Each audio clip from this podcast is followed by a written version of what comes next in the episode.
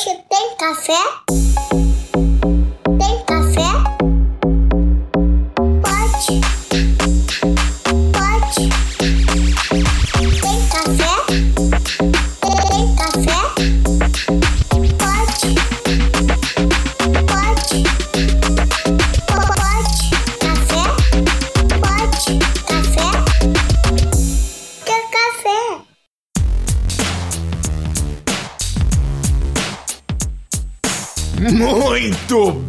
Muito bem, muito bem. Sejam todos muito bem-vindos. Estamos começando mais um Pod Café, podcast tecnologia e cafeína. Meu nome é Anderson Fonseca, o Mr. Anderson. Ei, ei, tira a mão do meu cookie. Vamos que vamos. Aqui é Guilherme Gomes da Access Software e vamos falar desse assunto maravilhoso novamente, LGBT. É isso aí, aqui é Diogo Junqueira, VP de Vendas e Marketing da Access Software. E para nós é um prazer receber o Dr. Adriano Mendes. Fala pessoal, prazer é meu estar aqui. Espero que a gente possa bater um bom papo. Quero ver seu cookie, Mr. Anderson. E aí, Anderson, libera ou não? Hoje eu vou mostrar o cookie pra todo mundo. Ah, doutor, só pra gente entender aqui, Adriano, como é que é, quem é o, o, o Dr. Adriano Mendes, o que você faz, né? Para os nossos ouvintes se situar um pouquinho aí e entender com o que, que nós estamos falando hoje aqui no nosso Pod Café. Legal. Bom, sou advogado, mas eu sou legal, né? Eu sou do. Opa! do- é, é uma, Literalmente, na área legal, né? é legal ou legal? é, eu, eu tento ser legal, mas legal é, é, é mais fácil de ser, né? É, eu sempre fui advogado e quase sempre trabalhei com empresas e causas de tecnologia. Trabalhei em grandes empresas multinacionais, Fortune Council da América Latina. E aí, lá atrás, em 2006, eu resolvi sair e montar meu escritório. Deu errado, deu certo, deu errado, falei algumas vezes. É, e hoje eu estou aqui, né, como uma das referências nessa área de direito digital, empresarial e produção de dados pessoais. E o que eu fiquei pensando para falar é que na- quando eu montei o escritório, muita, muita gente me chama de louco, né? E hoje essas mesmas pessoas me chamam de visionário. Então, um pouco do que eu vou comentar com vocês aqui é a minha jornada do dia a dia, o que eu, como eu vejo essa área mais do que de fato aí só um livro ou outro, né?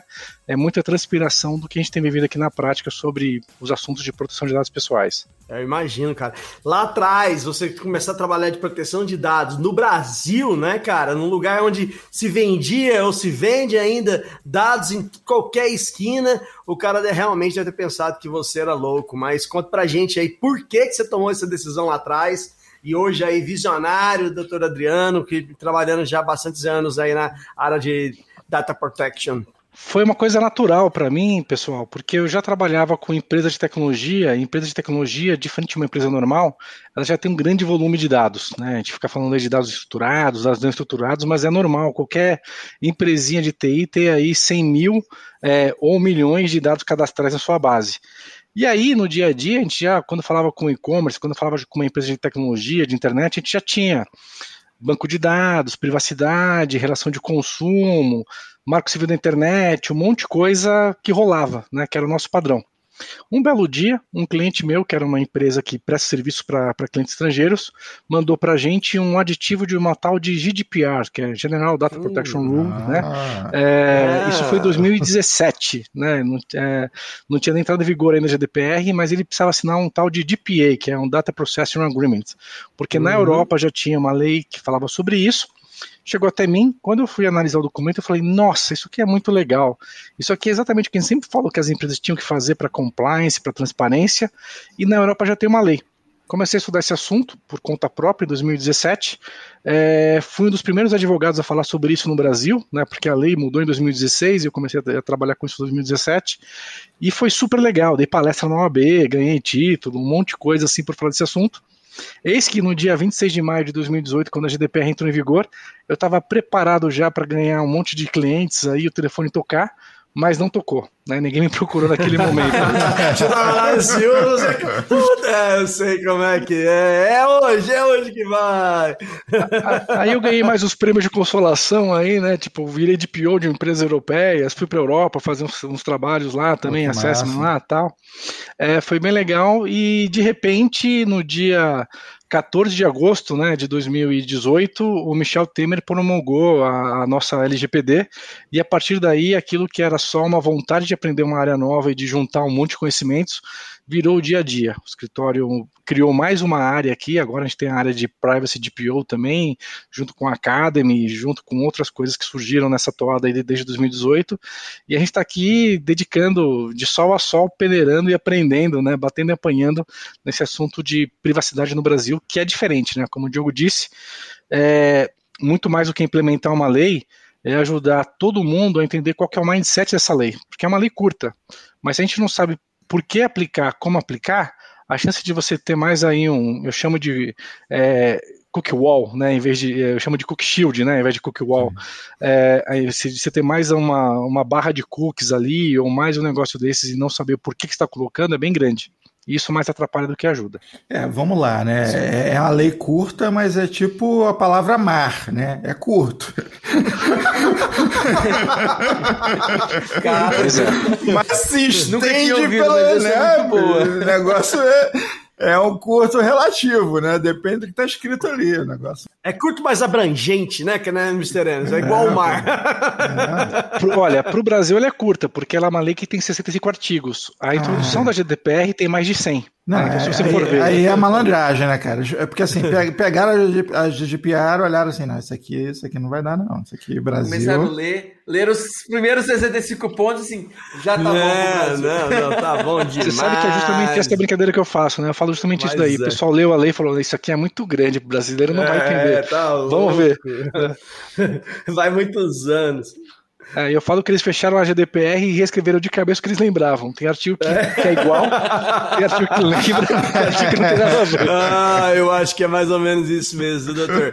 É, e, não, e se- se- você provou, além de ser visionário, que quem chega primeiro bebe água limpa, né? Porque você é sócio fundador ali do escritório do Assis Mendes Advogados, que está ranqueado em primeiro lugar pelo Leaders League, né? Que Leaders League, para quem não sabe, não é qualquer coisa não, velho. Foi fundado lá na Europa, em Paris, em 94.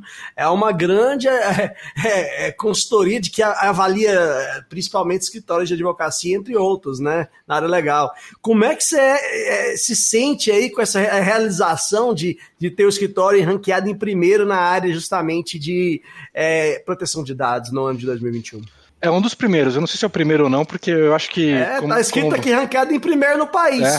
Eu estou no site. Obrigado. Cara, isso é muito legal. Sabe por quê? Porque não é só marketing. É, esse tipo de prêmio é dado pelos nossos pares. Então, diferente de só conseguir fazer marketing e dizer que a gente faz, outros advogados que também trabalham nessa área que disseram que a gente tem essa capacidade que realmente é, é limpinho, né? Então, é, isso é uma satisfação para a gente e ao mesmo tempo, quando chega, a gente não sabe muito bem o que fazer, porque é, é aquele carro novo para quem já não dirige mais, sabe? É, agora que a gente já está nesse nível tal, é o tipo de reconhecimento que, que mostra que a gente teve um caminho aí, trilhou, é, só que aconteceu o que eu falei, cara, a gente sempre fez o que achava certo, a gente não fez isso para ganhar prêmio, a gente fez isso porque a gente acreditava e, e achava que era o, o, o que eu queria fazer.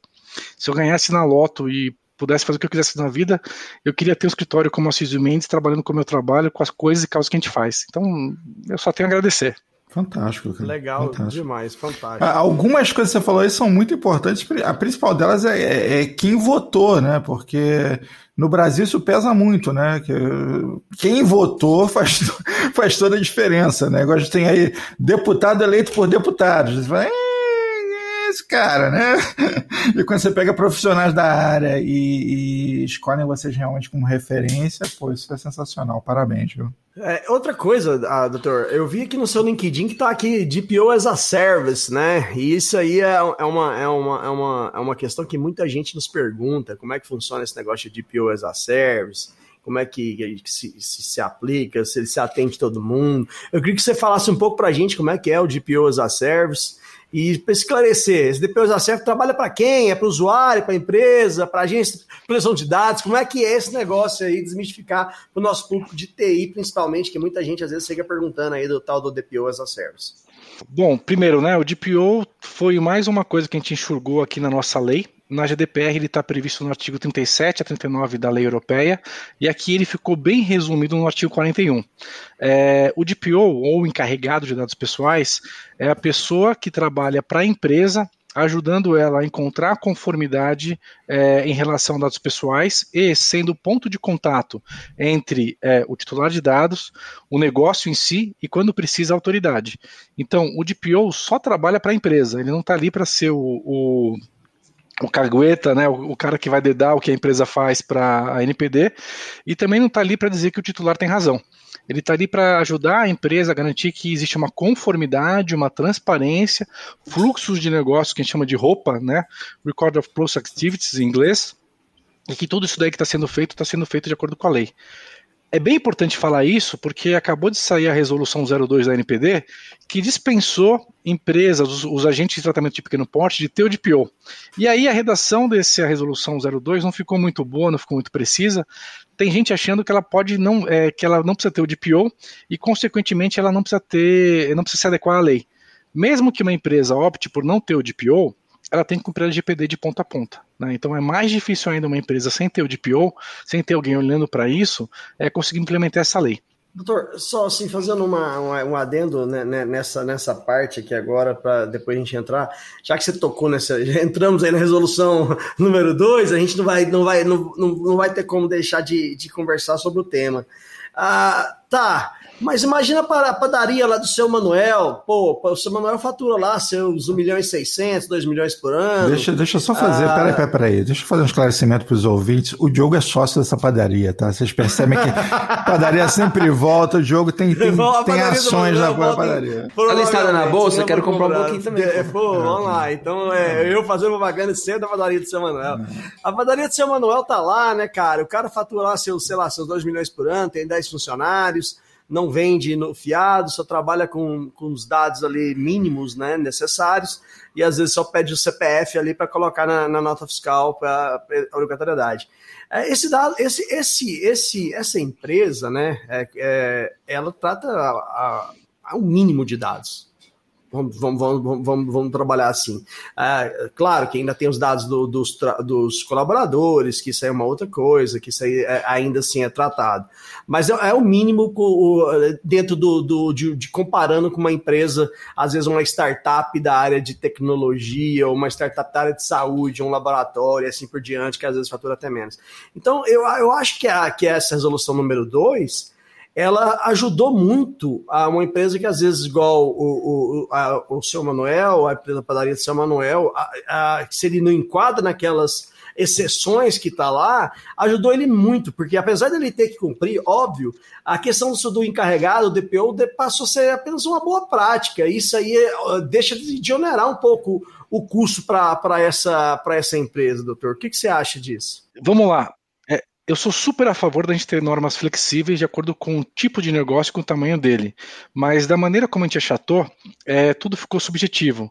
Quando eu falo que um agente de tratamento de dados de pequeno porte é, um, é uma PME, uma startup, uma associação que fatura menos do que 4,8 ou 12 milhões por ano, eu estou dizendo que um terço do Brasil é um agente de tratamento de pequenos dados. E não é verdade, porque se a gente olhar o Cambridge Analytica, se a gente olhar os grandes esquemas, que eu, os grandes problemas que eu tenho com dados pessoais, eles podem acontecer em qualquer tamanho de negócio. Além disso, quando eu sigo essa metodologia, ao invés de ajudar, eu estou passando a imagem errada para o mercado. Qual que seria o certo? O certo seria a NPD primeiro dizer o que toda empresa tem que fazer, quais são as regras que se aplicam para todo mundo, como é que eu vou fazer a divulgação, que, como é que eu vou fazer o roupa tal, e depois, de acordo com o tamanho e segmento, dispensar algumas empresas daquilo. O que ela fez foi regulamentar pela exceção. Então, agora, a gente que é, a gente que tem um faturamento X, a gente sabe que não precisa ter um DPO, mas se eu tiver conta ponto, eu, eu, vou, eu vou ter uma sanção menor é, se, eu, se eu for multado, né? Mas eu não sei ainda por que eu posso ser multado ou não. E ainda mais eu vou ter, eu vou ter uma dificuldade maior ainda se eu não tiver o DPO. É, agora eu sei que meu prazo é em dobro, mas eu não sei que prazo é esse, porque ele não foi regulamentado ainda. Né? Mas e só agora... de ser em dobro já é bom negócio, cara. Que pensa? É só a fazenda lá que tem, que tem chance de ter prazo em dobro. Vocês que são doutores, é, Quanto que é zero vezes dois? Quanto que é o dobro de zero? É, é, é, é zero, mas imagina o seguinte: com certeza vai ter algum prazo, né? Algum momento vai.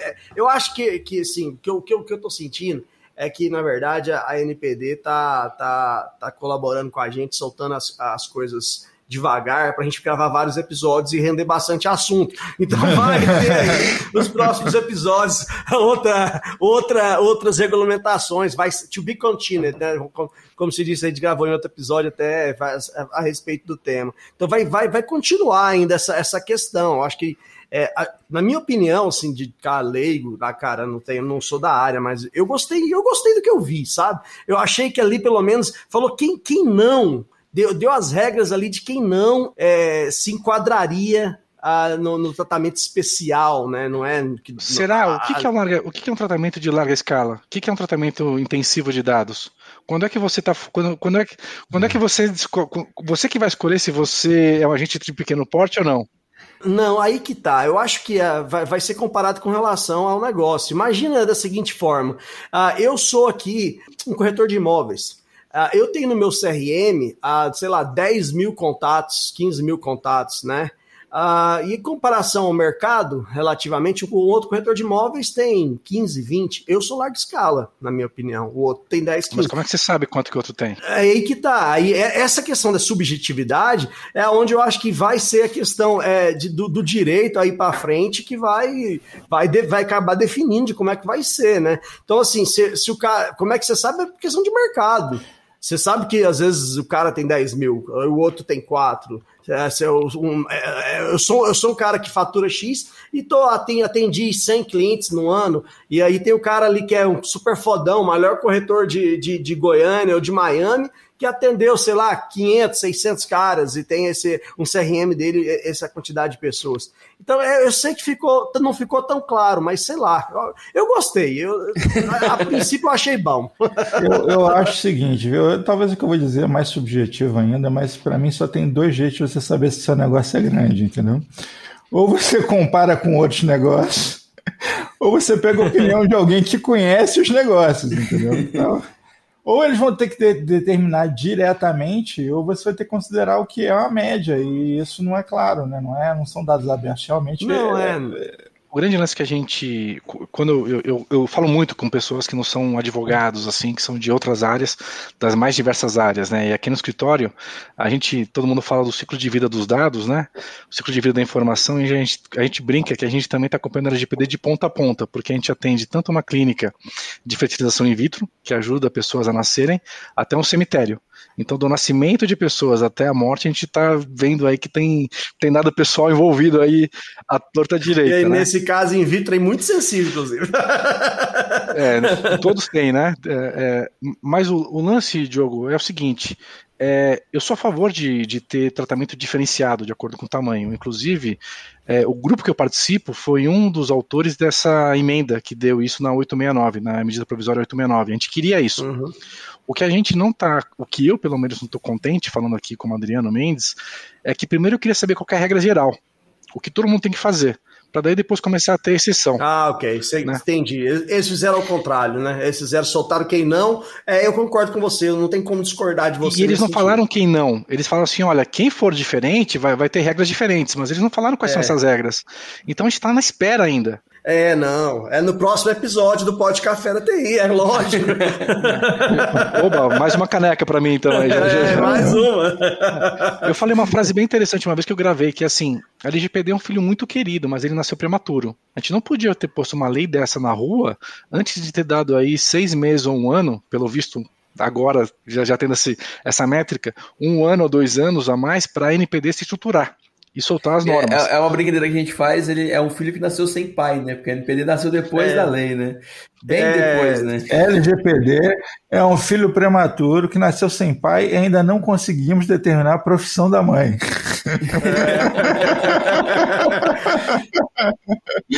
Está cedo para falar. Eu tô aqui como advogado do diabo, né? Vamos lá. É, com, com, todo o perdão da palavra aí nesse sentido. Cara, mas sabe, nós estamos no Brasil, e aí nós temos ah, algumas situações, eu concordo com, com todos vocês que nasceu desse jeito, concordo plenamente. Ah, mas ah, economicamente, é, empresas que fazem negócio com empresas da, com questão da Europa, nós somos uma delas, e qualquer outra empresa que já fazia negócio com, com empresas ou nações que exigiam, África do Sul, Europa, a, algumas empresas da Califórnia, já exigiam esse tipo de compliance, estava tornando complicado para a gente eh, adaptar uma GDPR, adaptar a várias outras eh, regras e o Brasil não ter. E eu acho que se a gente esperasse aí eh, o período de, de criação do filho, da, da dos pais estarem prontos para aí sim o filho nascer, talvez o Brasil poderia começar, não sei, tá? É um talvez. Eu acho que talvez o Brasil poderia, pudesse é, começar a sofrer sanções por não existir uma lei mais clara de, de, de proteção de dados. Então, eu acho que ele foi um filho, filho forçado a nascer. Uh, na minha opinião, falou assim, cara, ou nasce ou a gente vai começar a levar lambada economicamente do mercado exterior. Eu acho que foi mais ou menos por aí. Eu acho que a pressão para ele nascer foi mais nesse sentido que qualquer outra coisa, entendeu? Porque, pô, eu, tenho, é, eu vi empresas, eu vi uh, gringo, uh, usar essa palavra de novo aqui, chegar e falar, cara, vocês precisam de um negócio desse aí no Brasil, porque daqui a um pouco vai se tornar complicado a gente ter é, é, contratos é, entre a nossa empresa e a de vocês.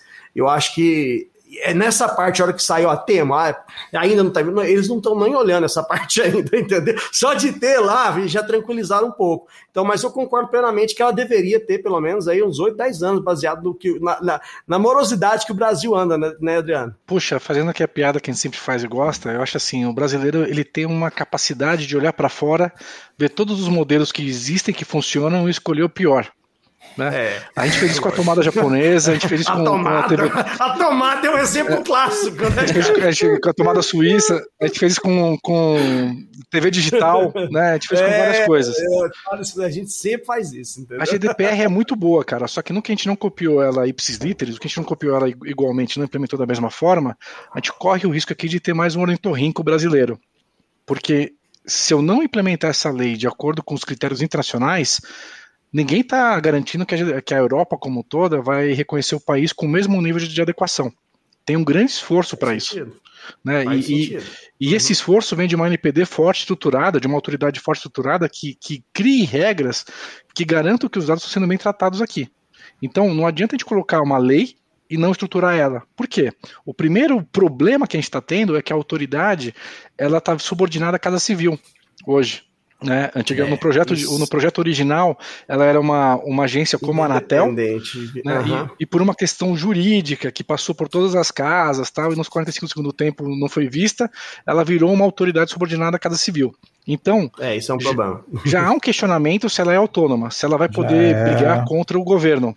É, isso eu concordo plenamente e eu, eu fiz, questionei muita gente a respeito disso, inclusive é, o Arthur, um dos diretores lá, né, doutor, que teve conosco aqui na, gravando um pó de café. O Mr. Anderson estava fazendo uma, uma boa conexão aqui sobre é, uma lei que ainda não é auto-aplicável e como é que isso vai ser aceito em outros países. Será que eles vão reconhecer isso do jeito que a gente está falando ou não? A verdade é que é melhor ter alguma coisa do que nada, né? Ao mesmo tempo, é, a gente tem uma pressa aqui para jogar o jogo do resto do mundo. O Brasil não pode ficar para depois. O Brasil não pode ser uma ilha digital isolada que os outros países não queiram mandar ou tratar dados pessoais porque a gente não tem uma regulamentação forte e efetiva. Ah, fica feio no gráfico, né? Tem aquele gráfico do, dos países que já tem regulamentação e o Brasil está ali pintadinho e colorido, né? Tem regulamentação. Como é que é outra história, mas estamos lá, entendeu? É, é aí que tá. Eu acho que nós estamos numa fase de que ah, tem, beleza, a hora que eles vão começar a fazer uma, uma microanálise. Qual é a maturidade dessa implantação dessa, dessa. Eu acho que vai ser o próximo passo, e, e, e do mesmo jeito que você foi visionário lá atrás, eu acho que você está tendo uma visão muito grande aí, Adriano, porque eu acho que vai entrar para essa parte onde eles vão fazer uma microanálise, ok, quão efetivo, como é que foi essa lei? Vamos entender essa lei direito, está sendo aplicada de forma correta, cadê a, a, a os prazos, cadê onde estão tá as empresas que vazou, que a gente todo mundo saiu aí no noticiário aí, Connect SUS, etc, etc. Que que é onde está publicado isso aqui na, na no, no, site da NPD? O que, que foi feito a respeito disso? E eles vão começar em breve. Então essa aí é, é, é você tem razão com relação a isso. É, pode se tornar um ornitorrinco mesmo. tem só mais um detalhe que a gente fala, fala, fala, mas a gente tem que lembrar também que a GDPR também está engatinhando, a GDPR é a lei nova, né, a, o update da 946 está engatinhando, e tanto o Privacy Shield quanto o Screens 1 e 2 já mostraram aí que essa transferência internacional de dados, a troca de dados entre o continente europeu e Estados Unidos, não para de pé. Né? A gente está querendo, querendo, querendo, criar uma lei nova, uma lei positiva, mas toda vez que alguém vai lá e, e põe na mesa os argumentos que já tem, eles vão lá e falam, puxa, isso aqui não está bom ainda, eu vou ter que cancelar o que eu já fiz e começar de novo. Né? A gente está na terceira briga judicial, Privacy Shield, veio o Safe Harbor antes, Privacy Shield, aí teve Screens 1, agora Screens 2, é, e cara, a gente vai ter um monte de coisa. Por quê? A tecnologia não espera a lei. Né? Então, a função da lei é tentar se adequar e criar só o framework dizendo quais são as premissas para que exista um tratamento de dados lícito e possível em todos os lugares do mundo. O, o, medo que a gente tem é de ficar fora dessa, é virar uma ilha digital com tecnologia obsoleta. Né? Se eu não puder ter banco de dados aqui, se eu não puder ter fazer o tratamento de dados internacionais aqui, eu vou perder até call center. Nem call center que, que fique, tem outros países que vivem disso, a gente vai conseguir ter no Brasil, porque não, vão, não vai vir para cá. É, eu concordo plenamente com relação a isso. Não tem como a gente é, deixar de concordar. É, então, voltando, saindo um pouco da, novamente aí da, da, da resolução 2, e voltando ali no DPO, DPO as a Service, então, e para esse, esse pessoal que está sempre batendo na nossa porta aqui da TI, da onde você estava pegando o seu raciocínio, uh, que, que às vezes quer um DPO as a Service, às vezes é uma, uma, uma pequena empresa ali, não tão pequena, ou, ou, ou, uma empresa que, que, que não, não, não vê ainda a necessidade de ter um encarregado ali full-time, etc., uh, ou, ou entende que o DPO as a pode ser o melhor modelo. Como é que isso vai funcionar? A gente oferece esse serviço junto com outros aqui do escritório que basicamente são consultoria. Então, quando uma empresa ainda não sabe se ela quer nomear o cara do jurídico, o cara de TI, o cara do RH como DPO, às vezes eles procuram a gente para ser essa função interina até ter uma regulamentação específica ou ter uma definição melhor interna. Outras vezes eles virem e falam: eu não tenho um braço para fazer isso. Eu não tenho alguém com conhecimento aqui e aí a gente assume a função de, de PO para conseguir fazer o, o, o, barco andar dentro da empresa. E aí, enquanto de PO, a gente fica lá, é, manda um e-mail, conversa, faz as reuniões, entende. E, de uma outra maneira, eu estou fazendo todo o assessment e o mapeamento de dados pessoais que precisa. No final do dia, quando tiver, um, quando tiver alguém para fazer isso, se for necessário, a gente vai entregar o que fez para essa pessoa ou a gente vai conhecer a empresa de uma maneira boa o suficiente para dizer, você não precisa ter o DPO agora, toma cuidado com isso, isso, isso. Quando aparecer alguma coisa, procura a gente de novo.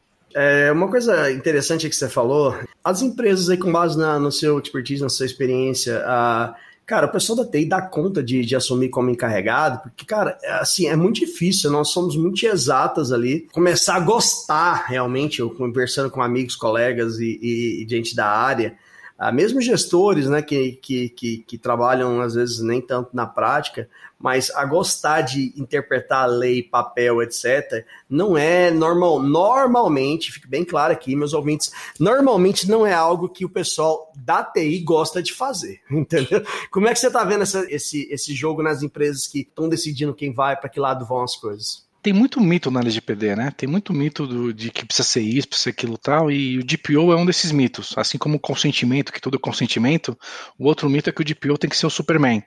Na verdade, não, cara. O DPO tem que ser um cara que conhece o negócio. E, em conhecendo o negócio e sabendo quais são suas funções, como o DPO, que pode ser cumulativa com outras funções, ele vai saber o que, que ele consegue resolver diretamente e quando ele vai ter que ter ajuda. Então, se o DPO ele vem da área de TI, ele vai ter que saber quando que ele vai ter que pedir ajuda para o cara do jurídico, ou para o cara do RH, ou para o cara de marketing, e vice-versa. Né? É, não adianta botar um DPO como advogado e de repente eu tenho um vazamento de dados de uma base, sei lá, porque o cara não usava. Não entende o negócio. É, o cara usava um algoritmo antigo, né? Sei lá, usava uma chave antiga, sei lá, usava um algoritmo já obsoleto. É, Ou deixou a, a senha acessível, às vezes é a coisa mais idiota mesmo. É, esse negócio de senha. É, o pessoal usou o acesso privilegiado com a senha tipo Connect SUS 123, alguma coisa assim. Mas isso daí já é diferente, né? Porque já não era o root root, né? Quando é root root é mais fácil ainda. É, root root ainda era. Root root é foda. Root root, o hacker foi avançado, porra. É, Adriano, uma outra, uma outra questão que você falou até sobre mitos, eu acho que é até um mitos da, da LGPD, né? A questão do, do, do que o LDPO tem que ser, o encarregado tem que ser um Superman.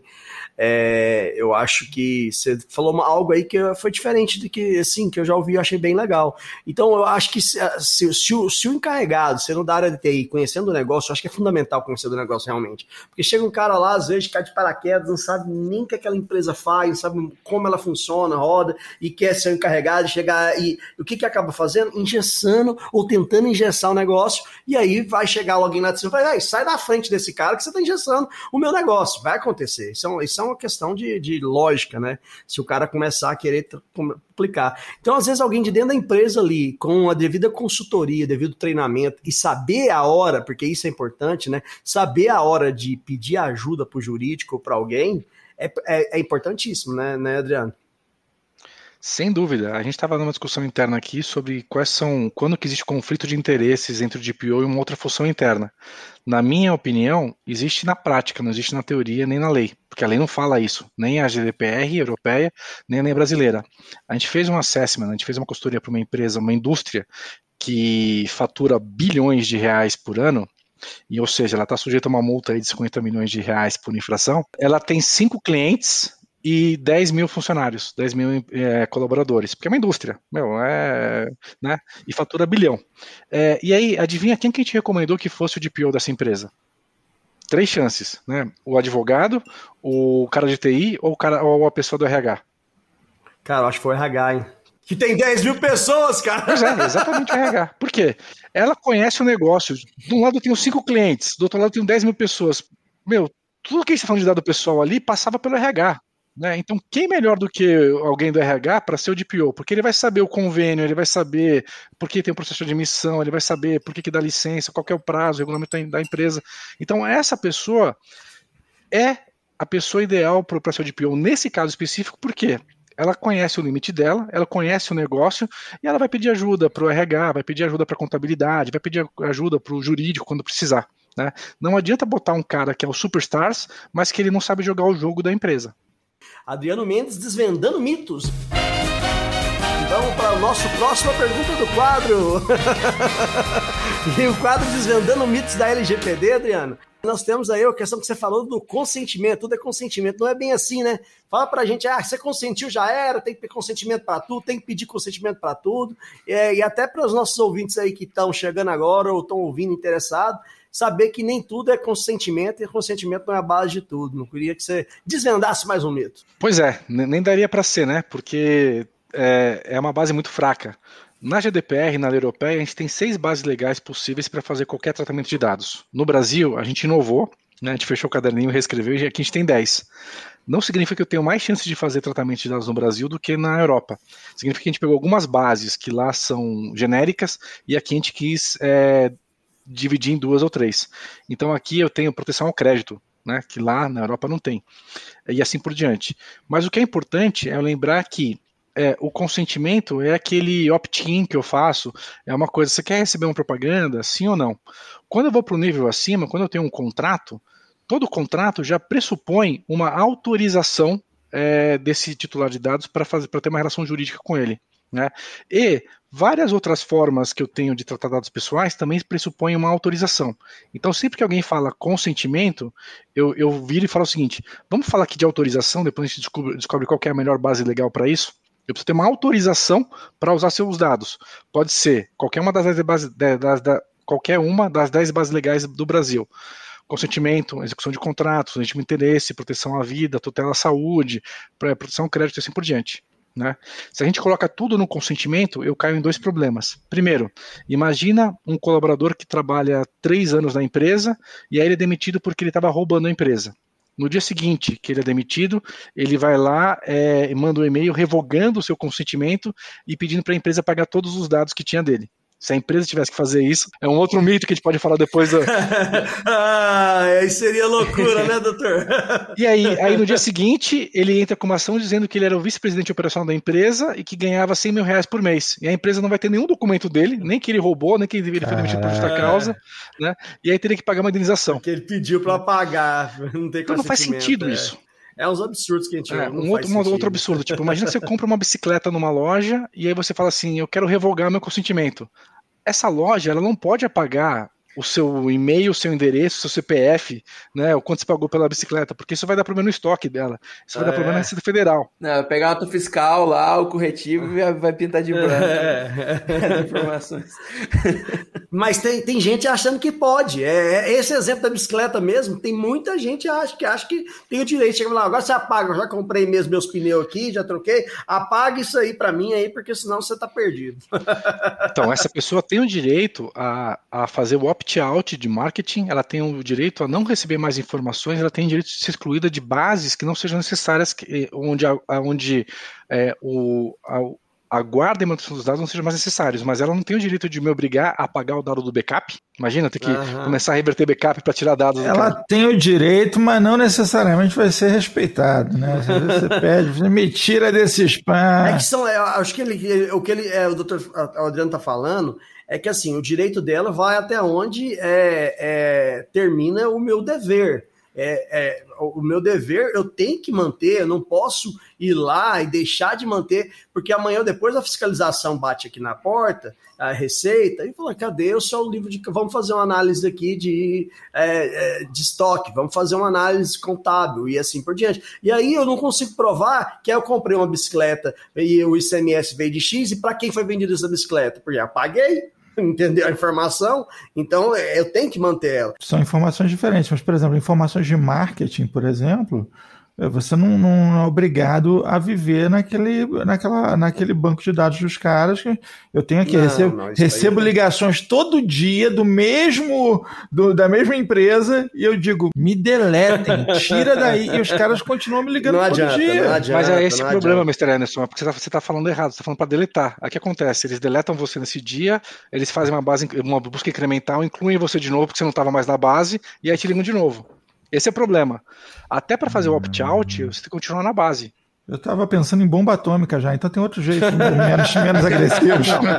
Vamos lá, calma aí. Agora você tocou. Faz, faz acho que pelo menos 20 episódios que o Anderson menciona é, isso. Estou, todos os episódios estou aqui. revoltado. Co como o Anderson toca. e os nossos ouvintes devem fazer uma situação como essa? Isso é importante. Importante dica: você que está aí sendo incomodado e quer fazer um opt-out de forma correta, um opt-out de telemarketing. Primeira coisa é ver se no seu estado, na sua cidade, não tem uma lei municipal ou estadual, tipo, não perturbe. Uma lei, uma lei que você possa cadastrar cadastrar os seus telefones e aí você para de receber ligações de marketing. Né? Isso daí é muito importante e funciona para a maioria das coisas. Segundo, saber qual é a origem dessa ligação. Muita gente liga falando que é de uma empresa de telefonia, de uma empresa de TV a cabo, de uma empresa de cartão de crédito, do NSS, se a gente é aposentado, mas na verdade elas não representam aquele banco, aquela empresa em si. Elas são uma empresa que está tentando ali fazer essa, essa correspondente, essa correspondente. Um, um terceiro querer vender um serviço, etc. Né? Aí o que a gente tem que fazer? A gente tem que falar o seguinte: beleza, tal, obrigado pela ligação. É, como é que você obteve meus dados? Geralmente fala, ah, você está no meu banco de dados tal anota isso e a gente faz, a gente tenta rastrear. Que empresa é essa? Como é que ela conseguiu isso? Porque o problema não está aí, não está no cara, não está naquele corretor de imóveis que pegou seu telefone porque ele quer te vender o único imóvel da vida dele. É como que esse telefone, como que seu telefone, com a sua análise de crédito, chegou até a empresa onde ele trabalha. Então, então. a LGPD é muito legal porque ela vai ajudar a gente nisso. A gente vai, vai começar a rastrear. Olha, você me ligou né? Já que você me ligou, me diz como é que você conseguiu meus dados. Ela tem a obrigação de dar essa informação. A gente vai fazer o rastreio e vai descobrir qual que é o cano furado de onde está vazando seus dados pessoais. É porque, olha só, eu, eu pedi, solicitei uma instalação e aí eles chegaram lá, não conseguiram fazer a instalação, botaram um monte de dificuldade técnica, enfim. E no dia seguinte eu comecei a receber ligação de vários outros concorrentes também, quer dizer, eles vazaram meus dados para outros, entendeu? Alguém vendeu, sei lá o que, que fizeram com meus dados e virou essa loucura. Desde então a minha vida tem sido mais divertida. se, você, se você se cadastrar no Não Perturbe, essas ligações devem, no Não Perturbe do Procon, essas ligações devem acabar, tá? É, mas isso daí tem um problema que assim, o Brasil, a gente acabou de aderir à LGPD, faz pouco tempo, só que os nossos sistemas e a nossa tecnologia do governo não foi pensada para isso. Se eu não me engano, Mr. Anderson, tem uma, uma resolução da Anatel que obriga cada uma das operadoras a mandar os dados de novos clientes e fazer esse, essa consulta antes de, da instalação tanto para telefone fixo pra, quanto para telefone móvel. E aí, quando, quando não efetiva, isso cai uma Nossa. base legal que todas as empresas começam a ligar. Vira lead. Vira lead. Da, e a Anatel que criou essa, esse Frankenstein aí. Meu Deus, céu. cara, que legal. Nossa senhora, resolvendo o, o mistério, O da, mistério, dos telefonemas. É, com Virei certeza. lead, cara. É, e a mesma coisa acontece com quem se aposenta, cara. Com quem se aposenta, o cara descobre que se aposentou pelo número de ligações. Aí ele começa a receber ligações 5 horas da manhã até 10 horas da noite, de segunda a sábado. Aí eu perguntei, mas por que, que não liga no domingo? Aí o cara respondeu, é porque no domingo o cafeteiro não trabalha, né? Senão também ligaria no domingo pra ele. Sacanagem.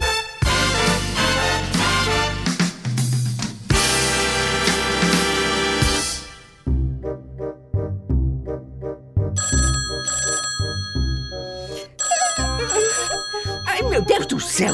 Quem pode ser me ligando uma hora dessa? Alô? Ô Gildinha, minha amiga, saudade! Meu Deus, Genilda! Não acredito que você tá me ligando às duas da madrugada! O que você quer, mulher? Eu tenho que te fazer uma pergunta, Gildinha. Pergunta? Que pergunta, Genilda? Que pergunta? Co- como é que o pessoal da internet sabe qual é o endereço da minha casa? É, como assim, Genilda? Por que esse pessoal da internet tem que saber seu endereço? Pois é, eu tô esperando encomenda, só que nunca chega, Gildinha, nunca chega. Mas se você encomendou alguma coisa, tem que preencher o lugar onde pede o endereço. Como vou entregar sua encomenda se você não falar o endereço, Genilda? Não, eu não preenchi. Eu não sou louca, Gildinha, não sou louca. Eu não preenchi o endereço. Eu tenho que preencher, mas não tem lugar pra preencher. Como não tem lugar? Afinal, o que, que você encomendou, Genilda? Não, Judinha, Judinha, eu vou te explicar, Judinha. Todo dia eu entro no site da Balduco e eu aceito os cookies que eles estão dando lá. Só que nunca chega aqui em casa. Doutor, uma outra, uma outra questão aí que é, é bem interessante a gente ouvir sua, a sua opinião, até porque pelo grande experiência aí, por ser pioneiro, etc. É, como é que está sendo realmente é, o processo de implantação, de validação da- dentro das empresas? Porque eu ouço muita gente perguntando, a, aí gente não do meio, né? Às vezes pessoal que ouve falar, pessoal que ouve o podcast, que não é da área, fala assim, cara, as empresas estão mesmo, par- eu sei, eu sei responder da parte técnica aqui, né? A parte técnica, eu, eu posso falar que ah, o aumento de, de, de, de busca por soluções relacionadas à proteção de dados, né, daqui da Managing Engine e da C Software aqui, ah, ah, aqui na empresa, na C Software, foi, foi exponencial, foi demais, foi muito grande. E eu vejo assim, empresas de todo tipo, a da área da saúde agora que, pô, começou a, a mais e mais, então tem muitas empresas que realmente estão buscando a parte técnica, as soluções, e, e a gente vê isso aí a, em relação ao nosso portfólio, né? A, foi uma, uma, mudança aí de, para, de paradigma bem grande, o que, que, a gente comercializava antes e depois. Agora, na parte, é, é, vamos lá, técnica, né? Da, da do, do, do, entre aspas, juridiquês, da parte burocrática da coisa, tirando a parte de solução em si. Como é que está sendo essa implementação? As empresas estão realmente seguindo os passos certinho ali, estão estão se adaptando, porque eu imagino que é uma mudança de cultura que tem que começar lá da, do CEO até a, a, menina lá do café, né? Então, assim, não é, não é algo simples, né, né, Adriano? É, bem interessante isso. Academicamente, o que a gente fez, copiando até a GDPR, a gente dividiu um processo de, de adequação em várias fases. Então, ela começa com uma fase de conscientização, avaliação, depois do data mapping, que é, é a busca dos dados, que dados eu tenho, um monte de coisas, depois uma, um planejamento, depois a implementação, depois a revisão, que é o PDCA. Então, essas são as fases obrigatórias de um, de um processo de adequação. Eu começo falando da conscientização, por que, que isso é importante, que, qual que é o impacto que, que isso vai gerar para minha empresa. Depois eu vou para a descoberta arqueológica, que é o, o, o, data mapping, e eu brinco que isso é muito legal, porque a gente começa a fazer aquelas perguntas, investigações, e fala assim, poxa vida, mas você coleta realmente aqui a, a foto da avó, você tem aqui o nome da mãe, do pai, de todos os irmãos, você precisa do tipo sanguíneo do, do, dos primos, né, do, do, seu funcionário, né, e o pessoal não sabe por quê, e a gente descobre que lá atrás isso era necessário, e aí acabou ficando numa série de coisas. Depois que a gente fez o data mapping, a gente vai para o planejamento. Olha, isso aqui eu preciso, essa informação aqui eu tenho que coletar e não estou coletando, não estou retendo, por exemplo, guarda de logs para um provedor, né, que tem uma atividade na internet, que eu tenho que guardar por seis meses ou por um ano. Essa informação aqui que eu estou coletando, ela está desproporcional, ela está excessiva, então a gente recomenda que ela não seja guardada nesse momento ou que eu faça um uma autorização granular, eu, eu, eu pegue isso num segundo momento e assim por diante, depois eu faço planejamento. O que a gente percebe isso, isso é um ponto, né? Apesar de eu, eu ter que trabalhar em fases, como a LGPD já está em vigor, hoje a gente vende e sugere que isso seja implementado em etapas. Então eu só tenho duas etapas. Uma etapa até eu conseguir entregar as minutas necessárias para que a empresa esteja em conformidade, contratos, termos de uso, políticas né, de privacidade e tudo mais tal, porque não adianta ela fazer só a palestra e não ter isso. E depois daí a gente tem uma outra etapa que é, é ajudar com fornecedores estratégicos, uma série de revisões para garantir que ela vai estar tá bem dali para frente. Né? E aí o, o grande erro que a gente vê são as empresas que estão com pressa e procuram soluções mágicas. Então tem gente que vai lá e fala assim, olha, eu quero um software aí para criptografar meu ambiente e aí eu não vou precisar fazer mais nada, porque se estiver criptografado, tá resolvido. Putz, Adriano, é verdade. Adriano, você viu muito, você viu muito picareta, cara. porque a gente viu alguns, cara, alguns cara, picaretas é, é surgiram loucura, é alguns especialistas aí. Eu ganhei bons amigos aqui nessa época, mas eu também fiz alguns inimigos aí, porque Não, cara. A gente até tem a piada interna aqui que tem a, a, a, implantação da LGPD Jack Bauer, que é feita em 24 horas, entendeu? É, é, uma sacanagem. E direto aqui, a gente tem um canal ali na, na, na, na barra LGPD, é, que tem ali a facial diagnóstico LGPD, aí tem formulário de contato, é direto a gente recebe no início muito mais, mas direto, eu quero um software para LGPD. Falei, qual? Não, eu quero um. Então, assim, não é assim. E, é, faz tudo. eu quero resolver meu problema. É, não, eu quero, eu quero um só. É, exato. Eu quero software de LGPD e foda-se. E você, às vezes, explicar, evangelizar isso, pessoal, principalmente no início, foi um trabalho bem longo. Aí você começa a fazer o assessment com os caras, né? Que a gente fez aqui o assessment. Cara, a gente passou o ano fazendo assessment de LGPD, algumas grandes empresas, grandes empresas. E aí, assim, você perguntas, ah, pô, como é que é o backup de você? Ah, não, o backup aqui é tranquilo, eu faço, eu levo para casa para ficar tranquilo, entendeu? tu, guarda na tua, tu guarda na tua casa o backup da empresa. Ele é, porque, né, caraca, cada, cada coisa que a gente ouviu aqui, fantástica, entendeu? E a galera que acha que é só virar uma chavinha e bum, agora tá LGPD, não é assim? É, eu imagino que é loucura, cara. É, a, gente, a gente ouviu umas coisas, mas tem pérolas bem, bem interessantes aqui que eu não posso contar, infelizmente. É, imagino. Confidencial. Ah, sem citar nome, é aquela coisinha assim, só, só, Fala que foi só o Manuel, cara. Só o deslize. vamos, vamos falar quem faz errado? Tem um tal país aí do, de, da América Latina que começa com B, né? Que, que pôs uma lei em vigor, mas não fez a lição de casa ainda. Se é para falar isso daí, não precisa dar exemplo de empresa privada, vamos, vamos atacar o governo, que é quem que tinha que dar o exemplo. né? é, vou, vou parar é por aqui. Né? É. Mas o que eu ia dizer, cara, é que assim, essa empresa que, que faz o backup, é, que, que o diretor, o dono faz o backup e leva para casa, esse daí está muito mais próximo da conformidade do que o cara que não se importa com os dados. Porque esse cara quer acertar. Ele não tinha essa é. noção de, de que não era o melhor modelo, mas ele quer acertar. A gente pega empresas que fazem errado aqui numa proporção absurda. Se esse cara for mandado embora, o que ele tem em casa, ele pode pedir até resgate. Sacanagem. Aí, você, tá, estava falando aqui das soluções. Cara, é, tem vendedor que viu o LGPD como, como maneira de bater a meta. Então ele falava assim: olha, eu Opa. tenho aqui um ar-condicionado que é LGPD compliant. Né? Compra meu ar-condicionado que ele te ajuda na conformidade, porque ele vai refrigerar o seu, seu servidor e aí vai ficar tudo bem. Né? É, e isso é um problema. Um outro problema que a gente tem visto são as empresas que fazem benchmark no marketing e querem copiar o que o seu concorrente ou o seu player faz. é, termos de uso padrão política de privacidade padrão e esses cookie banners aí, que porque alguém fez e está copiando, é um tiro no pé. Você tocou num assunto agora que nós temos que é muito complicado. Né? Esse negócio, é, esse negócio de cookie, vamos dizer assim, é, é, eu já vi cada, cada absurdo nesse cookie. E a gente tem que responder, começar respondendo a minha mãe, porque ela fez essa pergunta ontem para mim. Falou, Diogo, tá um saco agora. Palavras da dona Elaine. Diogo, tá um saco agora na internet. Qualquer site que a gente entra tem que aceitar esse tal de cookie, entendeu? Aí eu falei, pois é, mãe, pois é, é complicado. Né? Eu não quis nem entrar e tentar explicar, porque não ia, não ia, não ia ganhar muito tempo tempo, não. Quem conhece minha mãe sabe que a, a conversa ia prolongar. Mas como é que tá sendo. Tá, como é que a tá pessoa nem sabe o que, que tá aceitando, aí? né, cara? Nem sabe. É, tá. exato, é só pega aceita. Só aceita aí, tá, vai, tá.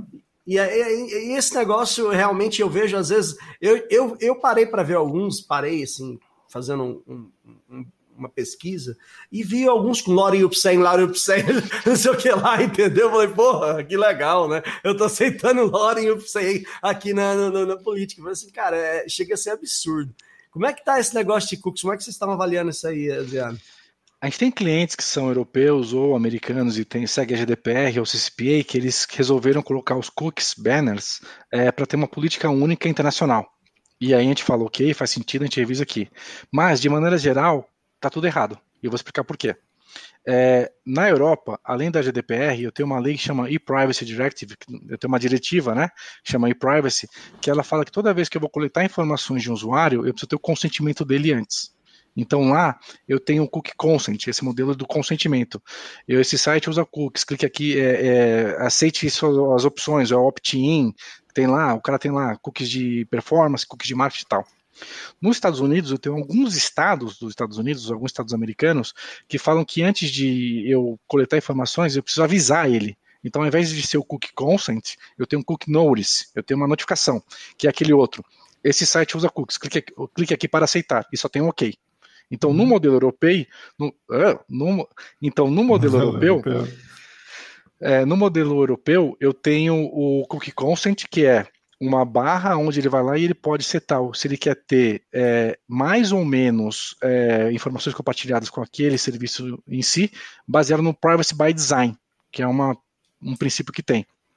No modelo americano, eu só tenho a, o dever de informação de que eu estou coletando cookies, que é o cookie notice, então que é o OK e aí descarrega tudo. E no Brasil, o que, que eu tenho? Nada. Eu não tenho uma lei como essa, eu não tenho uma lei como a CCPA, eu não tenho uma Privacy Directive, eu não tenho uma lei que obrigue a gente a fazer isso. E as empresas que estão fazendo isso agora, porque falam que está no Marco Civil ou falam que está na, na LGPD, estão é, pecando pelo excesso e estão ou dizendo que erraram desde 2014, porque quando eu tinha o Marco Civil ninguém fazia ninguém isso, né? Fez. É. Não tem o menor sentido, né?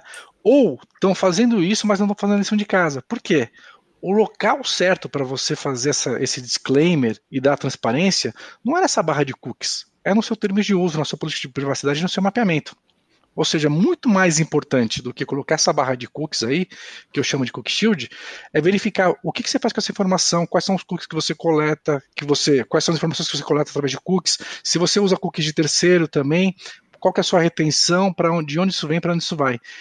Vários clientes nossos e várias empresas que a gente fez o assessment colocavam essa barra de cookies e mesmo que o cara não aceitasse, já tinha descarregado um monte de coisa. Ah, pô, vai do mesmo jeito. Aquilo ali é, é, é, é perfumaria. E tem uma outra coisa que me revolta, tem uma coisa que me revolta que é o seguinte, por que, que tem o um botão para aceitar a cookie, mas eu não tenho um botão para me revogar? Eu não quero mais, entendeu? Quero limpar, não, eu... quero limpar meu cookie. Não tem não, não, eu, a, a, maioria, a grande maioria só tem opção aceitar sim ou vazar do site, porque não tem opção sim ou não. Não tem, é, a maioria aqui tá assim, cara, aceita sim. Isso eu não acho errado, tá? Porque assim, é o negócio dele. Se, se ele precisa de dados, é o negócio dele. Duas coisas para a gente não sair muito do foco. Primeiro, a e-Privacy Directive está sendo revista na Europa porque ela é inviável. É, eu preciso ter cookies para manter informações de uma página que tem um formulário para o outro. Senão eu perco o tracking de quem é usuário. Segundo, é, não é porque eu aceitei que eu estou dando as informações. Vários sites de e-commerce, eles têm que, eles começam a, a fazer o teu tagamento, o teu profiling, antes de saber quem você é. Então você entrou lá, é. você começou a ver coisas de bebida, depois você viu coisas de futebol, depois você viu um tênis número 42. Ele já pressupõe que você é do sexo masculino, que você gosta de futebol, e aí ele vai começar nas próximas páginas ou nas próximas visitas é, trazer anúncios que tem mais a ver com seu perfil, com o perfil médio, né? Em dado momento, quando você finalmente encontra alguma coisa que você quer, você vai lá e compra. E aí, ao invés dele falar, bom dia, por que posso te ajudar? Ele fala, olá, Mr. Anderson, olá, Diogo, olá, Gomes, uhum. que bom que você voltou. Eu já te conheço, só não sei o seu nome, mas eu já sei quem você é, já sei que você mora na cidade X pelo seu IP, eu tenho um monte de informações sobre você. Adianta, nesse momento, eu falar que toda aquela informação anterior, ela, ela eu tenho que jogar fora? Não faz sentido. É, a tecnologia não foi pensada para isso. E aí, o que está acontecendo hoje? A gente tem brigado muito para que haja uma transparência na coleta e para que, a empresa seja responsável é, pelos dados que ela está coletando. Quer fazer uso do meio marketing, quer fazer uso desse tipo de tecnologia do digital fingerprint? Vamos junto, né? mas vamos fazer direito. Não vamos colocar um cookie banner em cima ou embaixo e fazer um termo de uso diferente. É, é, eu, eu, eu até, até entendo, doutor, é, Adriano, é, mas eu gosto muito do modelo europeu, onde aparece ali, dá as opções ali do que eu quero e o que eu não quero, né? Aquela questão lá de, de a hora que eu dei mais opções, eu, eu, eu, posso definir qual tipo de cookie é, vai ser utilizado ou não. Ah, muitos sites da, da Europa utilizam esse modelo. Eles têm uma lei própria para isso, a gente não tem. E aí. Se, é... Nós precisamos dessa lei, hein? Ao contrário, eles estão querendo revogar essa lei. Sério, cara? É. E aí, sempre que você tem esse sistema que. Isso daí é baseado no, no, no, Privacy by Design, né? Que é assim, tipo, sempre é, a privacidade não é um jogo de soma zero, é um jogo, uma, é um jogo onde o titular tem mais direitos. Qual que é o percentual de pessoas que vão querer receber informações de marketing, informações de performance ou, ou ter esse monte de coisa? É mínimo. É então, lógico. o teu negócio trava, a, a experiência do usuário fica pior né? E todo mundo perde com isso. Eu fui brincar, meu filho, eu comprei um PS4, um, um PlayStation pro meu filho, fui brincar num jogo lá específico de, de não dar as permissões. Cara, era um saco. Toda vez que eu entrava de novo, eu precisava fazer a mesma configuração, porque é, como eu negava da primeira, ele não tinha. E aí não ficava gravado ali o seu, no é. seu cookiezinho. Então não funciona. É, faz sentido. Você me convenceu com esse argumento aí. A sua opinião? Você acha que os vazamentos de dados aí, que nós estamos numa febre, é, pô, é, é, é, SUS, é não sei aonde, é governo, é empresa privada, você acha que isso tende a diminuir uh, ou tende a aumentar, se as empresas agora estão se, se, se, se adequando em relação ao LGPD? O que, que você acha que, na sua visão, clara opinião, o que, que você acha que isso pode acontecer? Nenhuma lei do mundo tem a capacidade de resolver os problemas da humanidade. Se fosse assim, era só de colocar no Código Penal que eu não posso matar ninguém, roubar nada de ninguém, ou. Ah, mas não tá, é... não. tá, mas não, não resolveu, né? não, não é porque eu tenho um artigo 121 que fala que eu não posso matar ninguém, nem um artigo 147 que fala que eu não posso roubar nada de ninguém, que deixou de ter homicídio, ah, roubo tá. ou furto. E se, né? se não tivesse lá, eu ia matar os dois aí, que eu... mas já que tá lá, não vou vocês não. Tem uma brecha que chama legítima defesa, tá? Você pode. É, é, tem a brecha das... uma briga aí. É. Mas então, não é porque tem uma lei que fala que, que de, agora de proteção das pessoais que significa que acabaram os hackers do mundo. O que vai acontecer é que as empresas elas vão ter procedimentos pré, prévios, é, vão, vão ter uma. O que vai acontecer é que as empresas vão ter uma cartilha para seguir antes, durante e depois qualquer tratamento de dados e eventualmente qualquer incidente. Eu não consigo montar um restaurante sem é, seguir as normas da Anvisa, vigilância sanitária. Né? Então, do, da hora que eu compro uma comida, transporto ela, refrigero, manipulo, sirvo na mesa do cliente, eu tenho que seguir uma série de normas é, para garantir que essa comida é boa. Agora, qualquer empresa que vai tratar dados pessoais vão ter que seguir também uma série de normas para garantir que esses dados pessoais estão sendo protegidos da forma correta. Isso não significa que esses dados não vão vazar, mas significa que esses dados vão ser melhor cuidados por essa empresa e, em um caso de vazamento, essa empresa vai saber o que fazer, notificando tanto a NPD quanto o titular de dados, e que outras empresas que antes podiam ter a mão, podiam coçar a mão para usar esses dados que vazaram, agora sabem que isso aqui é um ativo que pode contaminar. Então vão deixar de utilizar. Talvez por isso a gente, a gente esteja vendo agora uma maior um maior número de notícias sobre vazamento de dados pessoais. Não é que os vazamentos são novos, é que antes eles tinham valor. Os hackers conseguiam vender. Agora as empresas não podem mais comprar isso. Porque elas sabem que se elas incorporarem esses dados ao seu banco de dados, elas podem estar contaminando a sua operação. E isso passou a ser legal. Né? Mas não resolve. Né? Então, não, não, é assim, não, não é que eu baixo uma lei e agora as empresas não estão é, seguras. Né? Seria é ótimo é ter um modelo desse. Quem dera, né?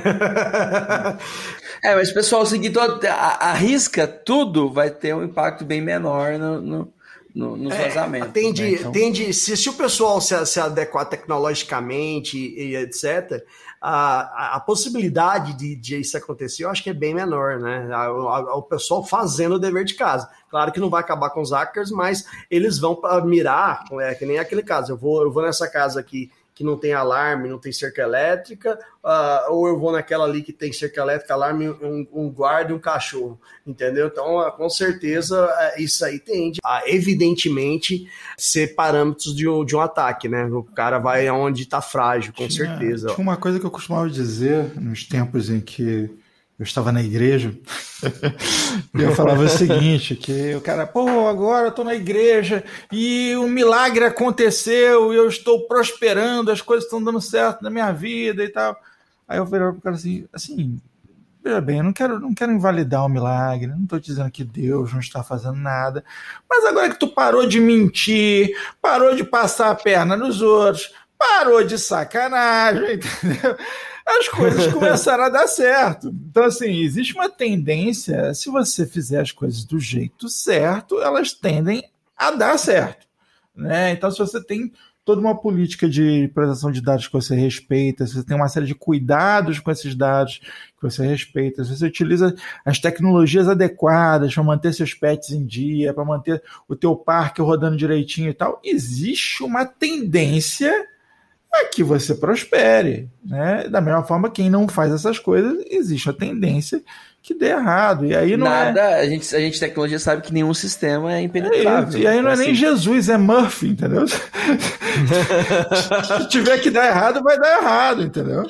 É, lógico, com certeza. E é, aproveitando aí para fazer aquele jabazinho básico, né, Gomes? O que, que, acontece se o pessoal quiser aí é, precisar de alguma coisa dessas, dessas soluções de tecnologia? Fala com quem? Pode falar comigo, pode mandar um e-mail para vendas.csoftware.com.br e, e mais informações vai estar no, no, no, na descrição desse episódio. É, jabazinho básico. Só uma outra coisa também, que assim, só quem sabe quanto vale seus dados é você mesmo. Então, uma outra coisa legal da lei é que ela, ela sugere que, dependendo do tamanho do vazamento, é, você notifique a NPD, que pode tomar alguma medida proativa em relação ao mercado como um todo tal, e também os titulares. E aí, olha que interessante. Se você colocar ali teu e-mail né, numa base como uh, Have I Been Puned, né, tipo, ou qualquer outra dessas, você vai descobrir quantas vezes seu e-mail já vazou. Desses e-mails que aparecem nessas bases vazadas, poucas vezes você recebeu um e-mail de retorno dizendo: olha, desculpa aí, teu e-mail vazou através da minha base, então é, troca sua senha. Né? Mas se eu tivesse recebido esse e-mail, eu trocaria minha senha. Ou seja, automaticamente eu estaria diminuindo a chance de, de tomar um golpe depois. O mesmo exemplo a gente pode dar para o cartão de crédito antes da pandemia, eu pegava muito Uber aqui, eh, outros aplicativos para ir de um ponto A em ponto B, e as viagens que eu fazia davam uma média de 12, 15 reais. Se alguém conseguisse acesso ao meu cartão de crédito e fizesse um, um, um débito recorrente a cada, 3, a cada 18 dias ou a cada 20 dias de 12,99, 15,99, eu ia ser um freguês eterno. Né? Por quê? Estava dentro daquele range que eu gastava geralmente, estava é, dentro do meu padrão de, de gasto, eu não ia perceber. Se o cara fosse fominha e colocasse ali cinco pau, na hora eu ia perceber. Né? Mas, mas então o problema é que, e aí se me avisassem, se, essa, se, alguém me avisasse, olha, seu cartão vazou, troca o número, ou troca a sua senha, cara, no dia seguinte é meu interesse revisar com todo o meu cuidado, toda a minha atenção é, os lançamentos para saber se eu tive algum incidente ali. Né? Então, essa é a sacada da lei, está junto. Empresa e titular são agora parte da mesma solução que tem que trabalhar de mãos, de mãos dadas para garantir que a gente vai ter um, um, ambiente mais seguro. Sensacional, sensacional demais da conta esse, esses seus comentários aí. É, e eu posso falar com experiência, já, já tenho diversos e-mails e somente na história minha aí, que, que, que aconteceu alguns vazamentos de dados dessas empresas, eu era cliente de várias, somente no caso eu tenho que falar aqui o nome da Prudential, né, que eu sou cliente deles. Somente a Prudential me comunicou, me mandou que, que tinha acontecido um incidente de segurança. Todas as outras que tá lá, que, que, que eu consulto, ninguém nunca entrou em contato. O pessoal da Hotéis.com, da Expedia nunca me ligou, mandou mensagem, nada. Eu que tive que correr atrás. A Prudential foi a única que fez isso, fica aí meus elogios. E por que, que a Prudential fez isso? A Prudential fez isso porque já é. tinha uma lei em vigor, ela já tinha que notificar. Sim, sim. Exatamente. E, e ela fez. Não, e fizeram mais, eles deram uma assinatura aí de um ano. De 20, do, do não, Serasa. 40, 48 meses. 48 20, meses. 24 meses. É, de Serasa Premium para você monitorar, etc, etc, etc. E, é, enfim, eles fizeram uma, uma atitude bacana, fizeram uma coisa bacana baseado que a gente não teve nenhum prejuízo é direto, foi só um vazamento, foi, foi bacana. A atitude deles é, é, é, é bem louvável. Não tem, não, tem, não tem mocinho nessa história. O pessoal só fez isso porque a lei manda, cara. É, lógico. Eu não tô falando, eu só tive que elogiar porque ninguém mais se fez, né? Mesmo com a lei manda aí, já teve outros vazamentos. Você vê se o pessoal, vê se o governo notificou alguém aí, saiu avisando aí. É, Entendeu? Eles deram um espelhinho, né, cara? Como, é... como bons índios, a gente, opa. É, exato. É, realmente. O meu eu nem sei como é que ficou. Agora eu fiquei meio bolado aqui. Que eu também, eu, eu, vazou o dado meu também. Eu não sei de quando foi. Não, o meu eu fui bem, foi bem específico lá. Eu acho que esses dados meu, pelo menos até a notificação que eu vi, que eu recebi, não, não, não, não teoricamente não teria vazado isso aí, não. Um outro, uma outra dica de, eh, de episódio é falar do caso da. É, não sei, não sei se para vocês interessa como ser software, mas como que uma empresa pode evitar um incidente e o que ela pode fazer caso ela seja, quando ela for envolvida no incidente. Porque a gente vê só é, o que acontece, a gente só vê a notícia é, da porta para fora. E aí, imagina que você participa da empresa, toca o telefone, é um jornalista e fala assim, cara, é, eu descobri uma base de dados aqui de 200 milhões, 230 Vamos. milhões de, de CPFs e vazou de vocês. Vamos lá, Adriano, aí tem uma parada que é o seguinte, cara, existe o, o, o dia D, né, o dia, aquele dia desgraçado onde o cara se dá conta, que às vezes ele, ele às vezes, às vezes a empresa nem percebeu, né, às vezes ele, ele recebe a notícia externamente, né, ele se dá conta de que houve um vazamento. Como é que é isso, cara? Como é que é essa mecânica mecânica, como é que o cara deve reagir, o que, o que fazer nesses momentos? Excelente ponto, Anderson, porque é difícil a gente estar preparado para isso e o que a gente vê na prática é que mesmo que a gente tenha uma política de segurança da informação, mesmo que a gente já tenha o um comitê de, de, crise, mesmo que a gente já tenha tudo isso daí é, pensado, na prática sempre é diferente. O que a gente vê, na, vê no dia a dia é que alguém é, levanta uma questão dizendo: olha, recebi aqui um e-mail, recebi um telefonema dizendo que houve um vazamento, e até isso chegar nas pessoas que realmente têm acesso à informação e podem fazer essa análise, já perdemos um, dois, três dias ou até semanas. E a partir daí, uhum. quando a gente vai ver, essa informação ela já está nas redes sociais, ela já está criando um burburinho, ela já contaminou a empresa de uma maneira tão grande que é difícil a gente não pensar no comitê de crise que vá muito além da LGPD. Enquanto a gente está pensando em resolver é, o vazamento, o incidente, se notifica no NPD, é cliente ligando, ameaçando que vai rescindir, é consumidor dizendo que vai processar a empresa, é jornalista, é, às vezes o Ministério Público, o Senacom, o Procon, todo mundo querendo é, aproveitar e chutar aquele cachorro morto, né? Então, na prática, não dá para começar esse processo junto com o incidente. A gente tem que ter um trabalho preventivo antes para ter ali uma cartilha e saber para que lado correr, aonde fica a porta de incêndio, é, qual que é o andar que eu tenho que descer, quais são as pessoas que eu vou envolver para esse tipo de coisa antes do é, antes de efetivamente é, dar a primeira resposta. E aí, nesse momento, o que a gente tem sugerido é a transparência. Por quê? Se tiver tido mesmo um incidente, um vazamento, eu não vou conseguir mais esconder. Ele já está público, né? Se eu, se eu, tento ganhar tempo, se eu dou uma resposta muito evasiva, eu só estou chamando mais o holofote do que eu deveria.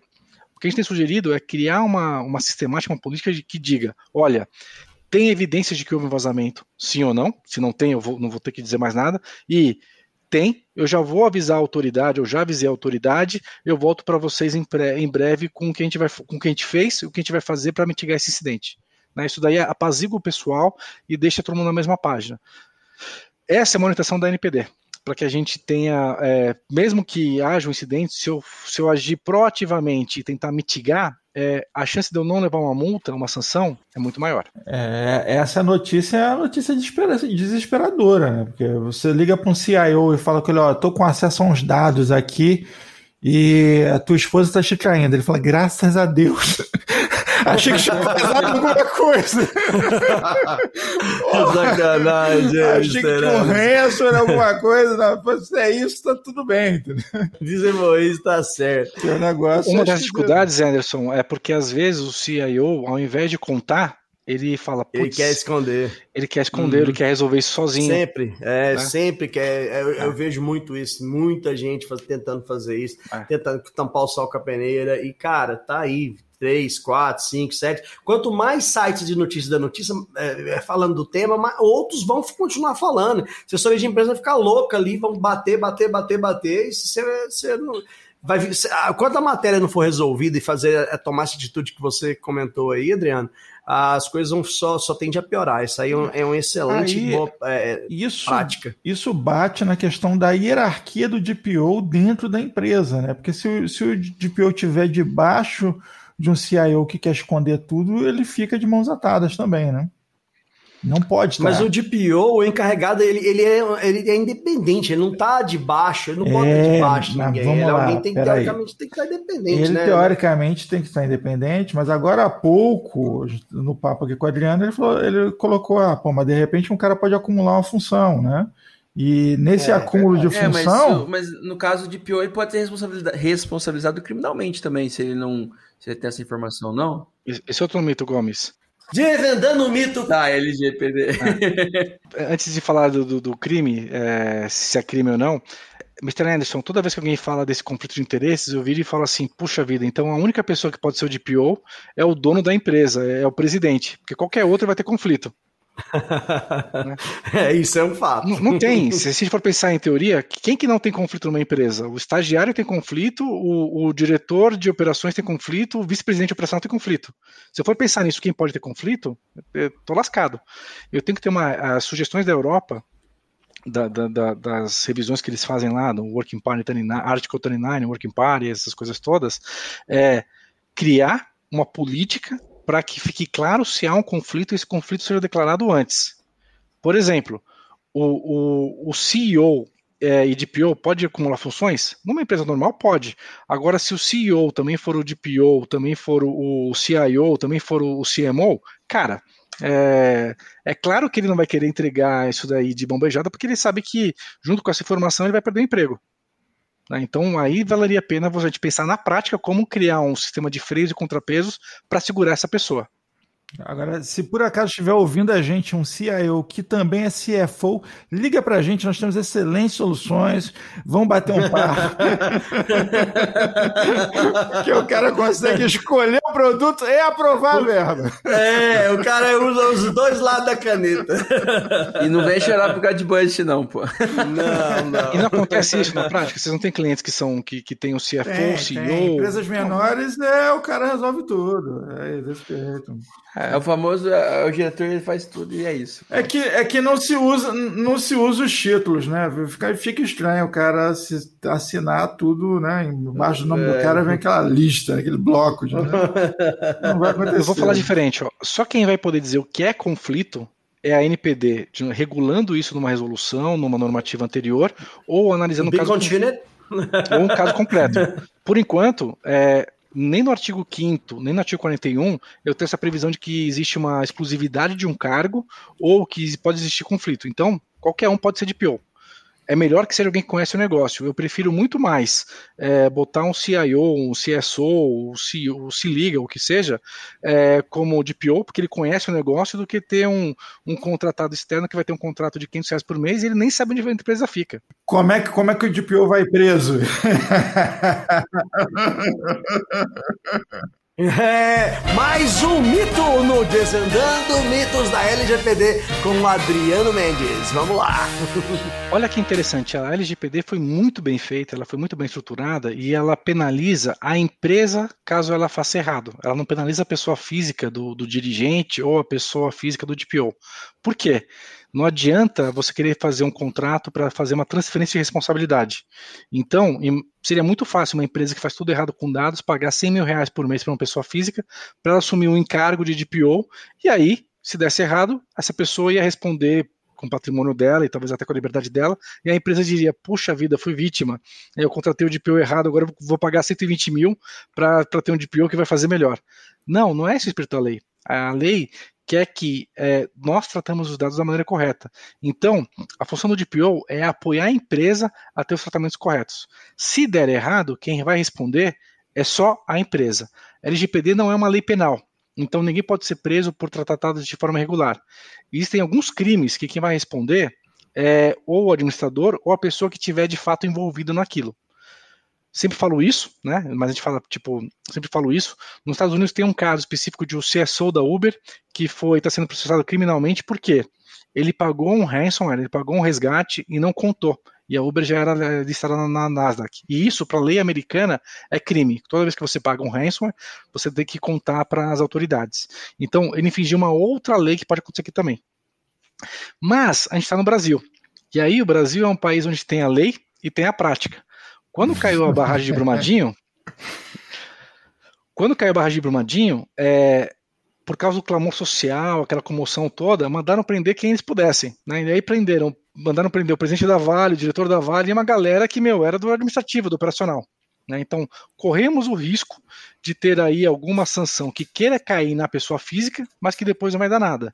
Então, quem quiser trabalhar como DPO, o que é importante, além de conhecer o negócio e ajudar, é documentar as suas decisões e a sua postura para que ela não seja questionada depois. A gente precisa trabalhar lado a lado com a empresa e não ter uma possibilidade da empresa querer jogar culpa nessa pessoa que estava trabalhando para ela. É.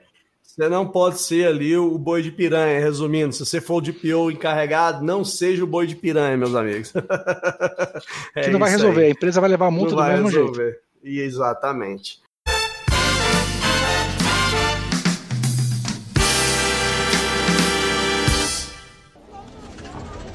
Chefe, pelo amor de Deus!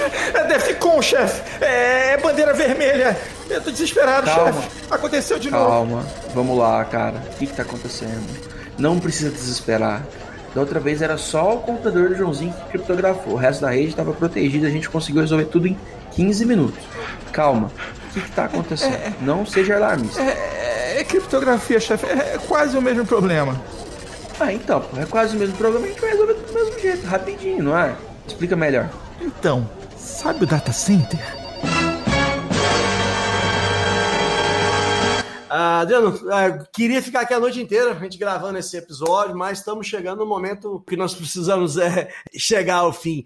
Eu quero deixar a oportunidade aqui de você deixar os seus contatos, vai estar tudo na descrição. E o pessoal quiser fazer contato, ver se pode ou não, como é que funciona, como é que te acha, onde, no LinkedIn, etc. Vamos lá, Adriano. Bom, muito obrigado, prazer estar aqui com vocês. Espero que eu ganhe mais canecas aí, poder conversar mais com vocês, porque foi muito legal esse papo. É sempre um prazer falar sobre isso. Meu e-mail de contato é privacydpo, privacy com ydpo, arroba cisimendes.com.br. Pode mandar para esse e-mail que alguém responde, se não for eu, alguém responde. E os meus outros dados são no site, é cisimendes.com.br e no LinkedIn, Adriano Mendes, advogado de PO. E se você não souber escrever privacy, você não é digno de falar com ele, viu? não merece. Não merece. Muito bom, muito bom. O e-mail vai cair bom. em outro lugar. É, vai, se, vai lá, se você mandar para lgpd.cisimendes, a gente também recebe para facilitar. Chegar, e a, e a é tudo com S, tá? Não, não, não tem C no meio, não. É. Não. E vai estar tá na descrição, pessoal. Só clicar na descrição, link facilita a descrição, seja lá onde você estiver. O sócio do Diogo, o Manel da Padaria, vai conseguir fazer contato. Ô, oh, grande Manuel, aquele abraço. Amanhã o pão às sete e meia. A gente assessora uma empresa que vende software para padaria. Se o Manuel quiser falar ah, comigo, é? eu conheço aí. bastante aí. Pronto, amanhã, e, ó, pronto, amanhã, amanhã já vou dar a dica para o Manuel. Pá, né? E uma padaria, olha que engraçado, uma padaria ela tem em média 40 funcionários e ela tem mais de 10 mil clientes na sua base. Não é tão pequeno assim.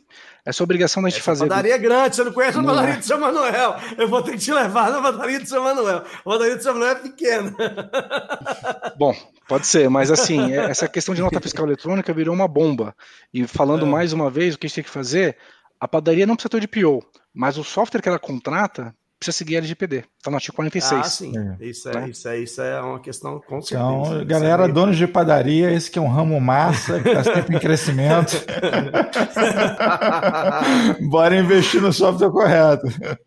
Mas vamos lá, sem mais delongas, é isso, cara. Foi um prazer te receber aqui, Adriano, doutor Adriano, mas, cara, um grande prazer de receber. Deixa para a gente suas considerações finais, o que, que você deixa aí de palavras para os nossos ouvintes.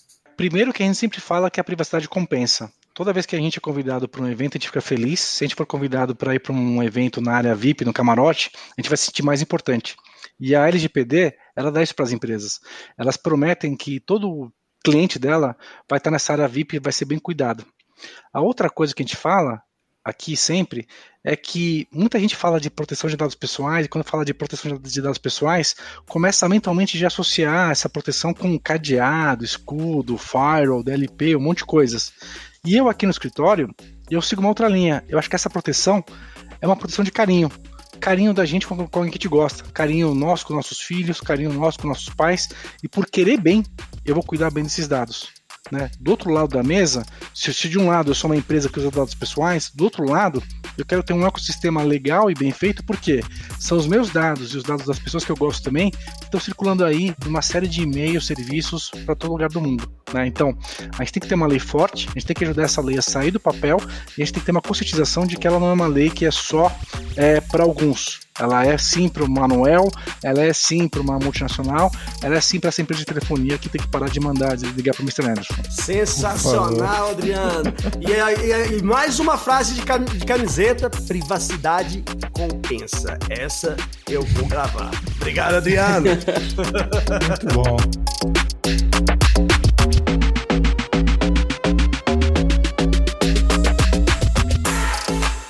Este foi mais um episódio da terceira temporada do Pod Café da TI. Um oferecimento AC Software, liderança em soluções para gerenciamento de TI. Se você quer sugerir um tema ou falar com a nossa equipe, escreva para podcast@podcafeti.com.br. Edição e mixagem Marcos Gonçalves, locução e edição de áudio. Arroba Marcos GNC.